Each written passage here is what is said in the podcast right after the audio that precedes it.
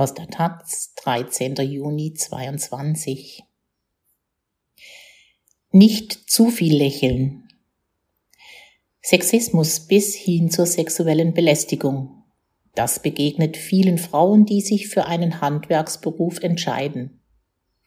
Noch immer dominieren dort Männer und Schutzmaßnahmen gibt es kaum. Von Ruth Lang-Fuentes gute Arbeit und schöne Titten. Es klingt wie ein Kompliment aus der Bürowelt der 50er Jahre, doch die Aussage stammt von einem deutschen Bauleiter im Mai 22, der sich nach getaner Arbeit auf der Baustelle an seine Kollegin richtet. Und es ist nicht das einzige dieser Art. Beim Kompliment bleibt es oft auch nicht. Initiativen wie der Girls Day sollen mittlerweile junge Frauen dazu ermutigen, männerdominierte Handwerksberufe anzugehen, um beispielsweise auf dem Bau zu arbeiten, Maurerinnen, Tischlerinnen oder Malerinnen zu werden. Viele Mädchen trauten sich nicht in diese Baustellenwelt, so die allgemeine Meinung körperliche Anstrengung und ein grober Umgangston bestimmten schließlich hier den Alltag. Darüber, dass Sexismus bis dahin zu sexueller Belästigung von Seiten der Kolleginnen und der Kundinnen oftmals an der Tagesordnung sind und gleichzeitig Anlaufstellen fehlen, um dies zu unterbinden, nachzuverfolgen und Konsequenzen zu ziehen, redet an den offiziellen Stellen kaum jemand. Doch es ist genau das, worauf nach Recherchen der Taz viele Frauen stoßen, die sich für einen solchen Beruf entscheiden.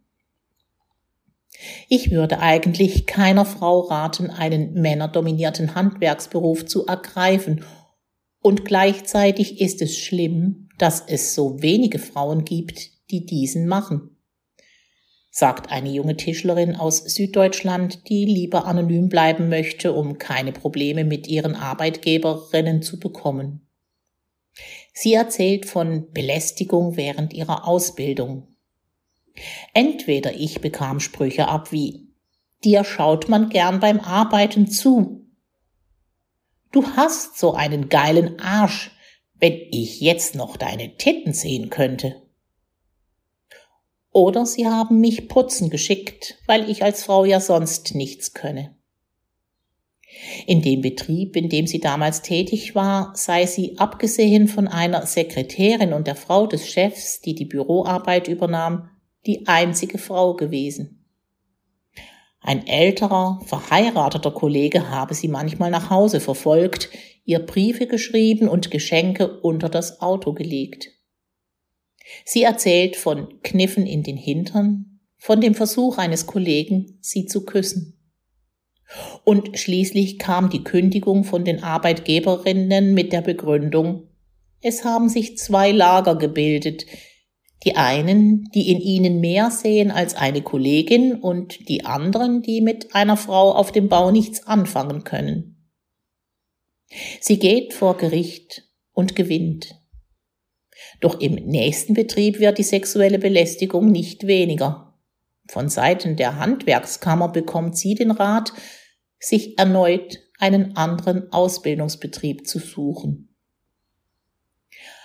Auch der erste Betrieb, für den sie als Gesellin arbeitet, kündigt ihr nach wenigen Wochen. Offiziell aus betrieblichen Gründen. Kurz davor, sagt sie, habe es aber einen Zwischenfall mit zwei Kollegen gegeben, die sie belästigt hätten. Der Chef habe sich daraufhin entschieden, sie rauszuschmeißen. Eine Frau schade schließlich dem Betriebsklima. Beim nächsten Betrieb hatte ich große Angst, dass mein Chef mich wieder rausschmeißt, wenn ich mich wehre, erzählt sie. Erst als sie bereits gekündigt hatte, um eine Weiterbildung anzugehen, habe sie dann doch auf einen Klaps auf den Hintern geantwortet mit einer Ohrfeige. Der Kollege habe sie nie wieder angefasst. Mein Fehler war, dass ich einfach zu nett gewesen bin, meint sie nun Jahre später. Man darf nicht zu viel lächeln, nicht freundlich sein. Du darfst nicht auffallen, weil sonst dein Job auf dem Spiel steht. Ähnliches erzählt eine weitere junge Frau, die sich auf Anfrage der Taz meldet und ebenfalls anonym bleiben möchte. Sie hat kürzlich ihre Ausbildung für Garten- und Landschaftsbau abgeschlossen und arbeitet nun in einem Berliner Betrieb. Auf der Baustelle, auf der sie viel Zeit ihrer Arbeit verbringt, sei sie die einzige Frau, sagt sie. Und die beste Taktik ist, direkt schlagfertig zu antworten. Die Sprüche ignorieren oder Gespräche zu führen, funktioniert überhaupt nicht. Doch nicht jede Frau kann das. Ansprechpartnerinnen oder Anlaufstellen gäbe es nicht. Theoretisch könnte ich zu meinem Vizechef gehen, der ist aber ein ziemlicher Frauenhasser. Der Chef selbst sei das nicht, aber auch er würde die Sache bagatellisieren. Rückhalt bekomme sie von den jüngeren Kollegen. Laut ihr sei vor allem die ältere Generation das Problem. Als Frau werde ihr oft wenig zugetraut. Ich sollte letztens eine Scheibe der Trennschleifmaschine auswechseln. Nicht besonders schwierig, aber am Ende standen drei Männer um mich rum, die erklären wollten, wie es geht, erzählt sie. Angesprochen werde sie dabei meist mit Mäuschen, Cinderella oder Torte. Die Tischlerin aus Süddeutschland erzählt, dass sie auch zwei Jahre nach der Ausbildung auf dem Bau prinzipiell die Azubi sei. Wir leben im 21. Jahrhundert und immer noch können sich Menschen nicht vorstellen, dass eine Frau auf dem Bau mitarbeitet, sagt sie.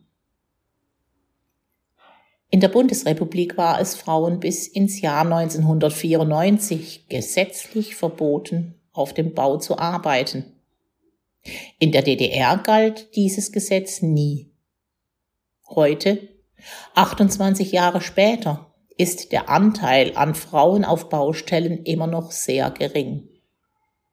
In bauhauptgewerblichen Berufen wie Hoch- und Tiefbau, Zimmerei, Straßen- und Asphaltbau Dachdeckerei, Rohrleitungsbau sind es 2022 gerade mal 1,6 Prozent. In vielen Betrieben fehlen Toiletten oder Umkleideräume für Frauen. Auch gibt es nur zwei Vereinigungen, sogenannte Schächte, die Gesellinnen ermöglichen, auf traditionelle Wanderschaft zu gehen. Die Führung in Kleinbetrieben übernehmen Frauen laut Tatjana Landwehrmann, Vorsitzende des Bundesverbandes Unternehmerfrauen im Handwerk, UFH, oft nur als Doppelspitze mit ihrem Mann.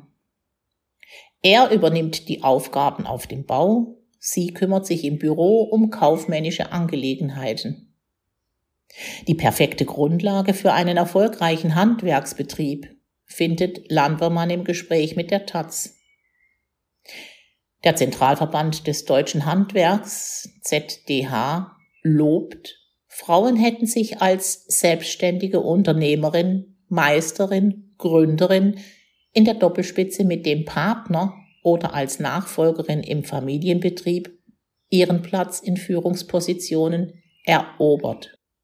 Doch im Handwerk sind das gerade mal 20,6 Prozent der Betriebsinhaberinnen. Statistiken zu sexuellen Übergriffen am Arbeitsplatz oder Ausbildungsabbrüchen von Frauen gibt es bislang keine. Dabei bestätigen mehrere Handwerkerinnen, mit denen die Taz gesprochen hat, wie auch die oben erwähnte Garten- und Landschaftsbauerin. Sexuelle Übergriffe gibt es, Definitiv.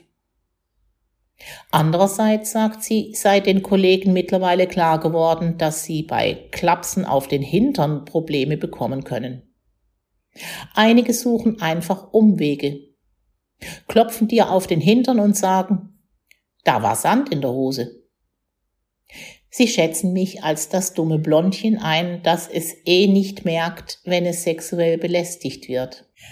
Laut Tatjana Landvermann von UFH sei für Probleme am Arbeitsplatz eine gute Kommunikation und Beziehung zu den Vorgesetzten wichtig um solche Angelegenheiten schnell intern klären zu können. Der UFH hat im vergangenen Jahr die Initiative Handwerk ist hier auch Frauensache gestartet. Betriebe können mit einem Siegel nach außen zeigen, dass Frauen bei ihnen willkommen sind. Sie erhalten es, wenn sie sich selbst verpflichten, auch junge Frauen auszubilden und ihnen Ansprechpartnerinnen zu bieten. Bislang sind das deutschlandweit etwa mehr als 50 Betriebe. Bei Nachfrage bedauert der ZDH es, dass die Taz bei ihrer Recherche genau die Fälle getroffen habe, in denen es offenbar nicht so gut lief. Bei über einer Million Handwerksbetrieben bundesweit sei natürlich nie auszuschließen, dass es auch Negativbeispiele gebe. Die Handwerkskammern bemühen sich, in Imagekampagnen Beispiele von Frauen vorzuweisen, die im Handwerk ihre Profession und Erfüllung gefunden haben. Die Notwendigkeit für offizielle Stellen, Initiativen zur Bekämpfung sexueller Belästigung oder mögliche Studien zum Thema werden nicht angesprochen.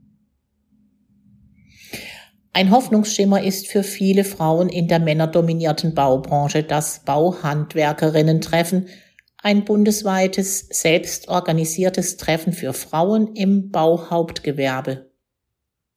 Es bietet diesen einmal im Jahr die Möglichkeit, sich über Arbeits- und Ausbildungsbedingungen auszutauschen und sich gegenseitig zu bestärken, heißt es auf der Website. Viele Azubis, die auf das Treffen kommen, erzählen, dass sie ihre Ausbildung abgebrochen hätten, wenn es das Treffen nicht gäbe sagt Noah, eine Tischlerin, die dieses Jahr die Veranstaltung mitorganisiert. Sabine Otto, Malerin und Lackiererin, die für einen Lüneburger Betrieb arbeitet und gerade eine Zweigstelle in Berlin eröffnet, erzählt, dass Sexismus auch von den Kundinnen komme. Manchmal traue man ihr ganz klischeehaft in Sachen Gestaltung, Farbe und Kreativität mehr zu im handwerklichen Bereich aber meist weniger. Einmal klingelte ich bei einer Kundin an der Tür. Sie fragte mich, und wann kommt Ihr Kollege? Ein männlicher Kunde wiederum habe etwas zu oft nachgefragt, warum sie denn nicht alleine gekommen sei. Auch auf der Baustelle begleite sie meist ein mulmiges Gefühl. Es gebe nicht immer einen geschützten Rahmen. Vermeintlich sind wir schon ganz weit gekommen in Sachen Gleichberechtigung. Kommt man auf die Baustelle, ist das teilweise sehr ernüchternd. Ein Grund, warum viele Frauen lieber bewusst Lehrtätigkeiten übernehmen. Hinzu komme, dass man sich als Frau immer erst mal beweisen und 120 Prozent geben müsse, um die Vorbehalte der Kundinnen und auf der Baustelle auszuräumen. Irgendwann sollte man sich nicht mehr als Frau im Handwerk definieren müssen. Davon sind wir jedoch noch sehr weit entfernt. Es wird wohl immer etwas Besonderes sein, meint sie. Viele junge Frauen hoffen dabei auf einen Generationenumbruch. Männer über 50 sind die schlimmsten. Erst wenn die weg sind, kann es für die Frauen besser laufen, sagt die Tischlerin aus Süddeutschland. Und die Garten- und Landschaftsbauerin rät, feuere zurück, beleidige zurück. Je mehr junge Frauen, desto besser. Und je mehr man zurückfeuert, desto besser.